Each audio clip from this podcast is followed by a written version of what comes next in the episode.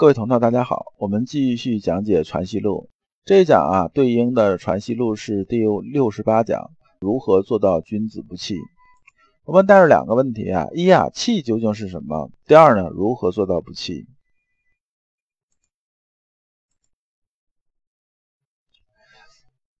六十八，学生要接着问先生啊，说明物度数，亦须先讲求否？这里边呢有这么个词啊。明物度数这个词呢，实际上是比较难于理解的。那究竟是什么呢？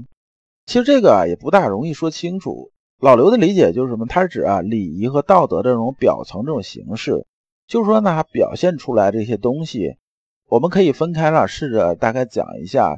这个就是名啊物啊这些外在这种表现，他们做到什么样的度，什么样一个数，是不是有确定的说法？比如说像祭祀这件事情吧，那我们前面做什么，中间做什么，我们在里边应该有什么样的表现是合适的表现？十个人的祭祀怎么做？百人的祭祀怎么做？万人的这种祭祀又是怎么做？那么呢，里边的个人的名啊、位啊、法度啊这些东西，那么这些东西呢，是不是啊，先要有这么一个讲求啊？就是说把这个东西啊说的比较清楚呢？那么这个问题呢，其实就有点像我们之前讲那个什么呢？当然不是完全是这个意思啊。大家可以啊相对比的这种理解一下，就说我们要尽孝的时候，是不是按照《孝经》那种啊温定清省啊这些事情啊，是不是都要做的符合这种《孝经》这种规则？就是说符合这种制度，符合这种规则，符合这种流程。那么呢，这学生啊问先生，大概也这个意思。先生说啊。人只要成就自家心体，则用在其中。如养的心体，果有未发之众，自然有发而终结之和，自然无失不可。那么这里边呢讲的东西啊就比较多了。我把先生的意思啊用白话说一下。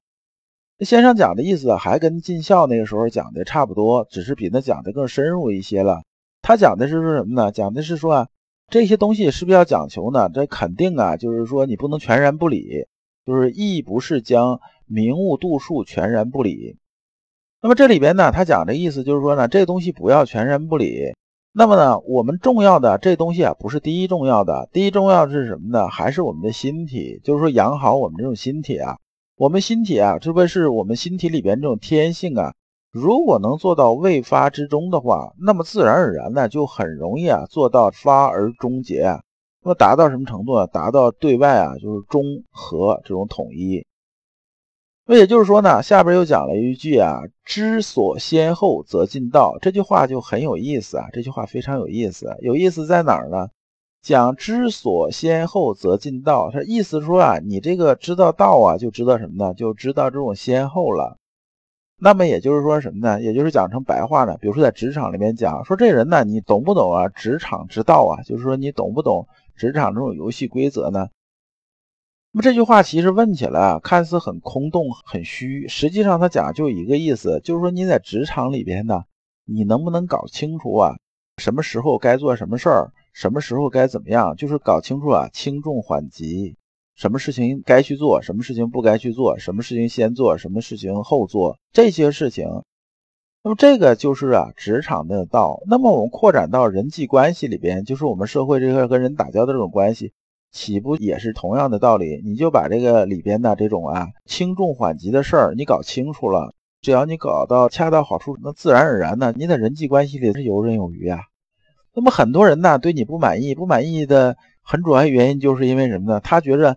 我这事情应该是重要的，那你凭什么先做别人的事？你没做我的事，那我就不高兴吧，对不对？他就是把自己啊那个事情放在首要位置上。但是我们由于啊我们的时间、精力、资源呢各方面的东西都非常有限的，那我们在做事情的时候肯定要排出个前后顺序了，先做什么后做什么，对不对？我们不存在说没有时间的这种问题，只存在什么呢？这事情重要不重要的问题。我们把它排到最前面，所有的这时间呢。精力啊，资源都为他开路的时候，你怎么可能没有时间啊？对不对？就这道理。所以道是什么呢？就是搞清楚啊，轻重缓急这件事儿，这就离道已经很近了。先生又接着说啊，人要随才成就，才能其所能为，如窥之月和己之种。讲这两个人，这两个人呢，就是说古代的上古的时候啊，第一个是亏，亏呢是当时的乐官呐，就是管声乐方面这个官员呐，他对音乐方面这种造诣是非常高的。说这个人呢，在乐这个层面是术业有专攻，是非常有水准的。然后姬这个人呢，是善于啊种地，就是说这个关于啊农业生产，他是非常擅长的。那么他的资质就非常强。先生在这里面讲啊，大概是什么两类人，一类人是什么呢？他靠他的天性啊，也就是说他天生这种的技能倾向来引导他的，就说啊，这人天生啊，他就这方面很厉害，他就在这方面发展，发展到一定程度。但是呢，这种人往往是一方面特别强，往往成不了就比较全才这种。那么另一类是什么呢？另一类啊是说成就啊，就是在这个层面来讲，就比这个前一类人要高很多。前一类人呢，从先生的角度就定义成气呀这种水准，他的这种最高成就到达什么程度呢？就只能到达这种啊有形能看得见这种程度，他达不到我们讲这什么叫出神入化这种程度。那么但凡想达到出神入化这种程度啊，他必须得修炼心体，修炼到什么程度呢？就是你的心体啊是符合天道的，就是说和天呐是能沟通的这种状态，才能达到这种。出神入化，那么他讲什么呢？讲这里边这人到什么？到素富贵行乎富贵，素患难行乎患难。也就是说呢，他对一切这种东西啊，一切面对的这东西啊，时事的任何这种情况呢，他都有足够的智慧来应变。那么只有到这种水准的人呢，才能做到不弃。也就是说什么呢？也就达到出神入化，所以不世出啊，这种啊，得达到这种水准。所以最后讲啊。节是不弃，此为阳的心体正者能之。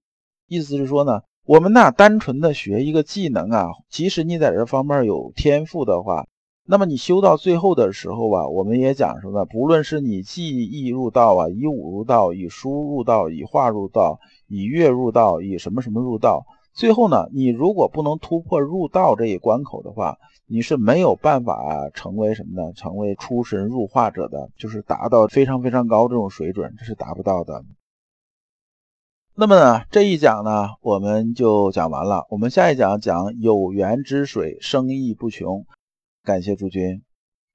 老刘啊，一直相信修身之道在于互相印证，同道为鉴，共同进步，是我们修身的这种必由之路。如果啊，诸位同道对老刘分享的内容比较感兴趣，愿意一起交流、聆听更多的分享，可以通过专辑介绍里面的联系方式联系老刘。今天的内容就到此结束，再次感谢诸君。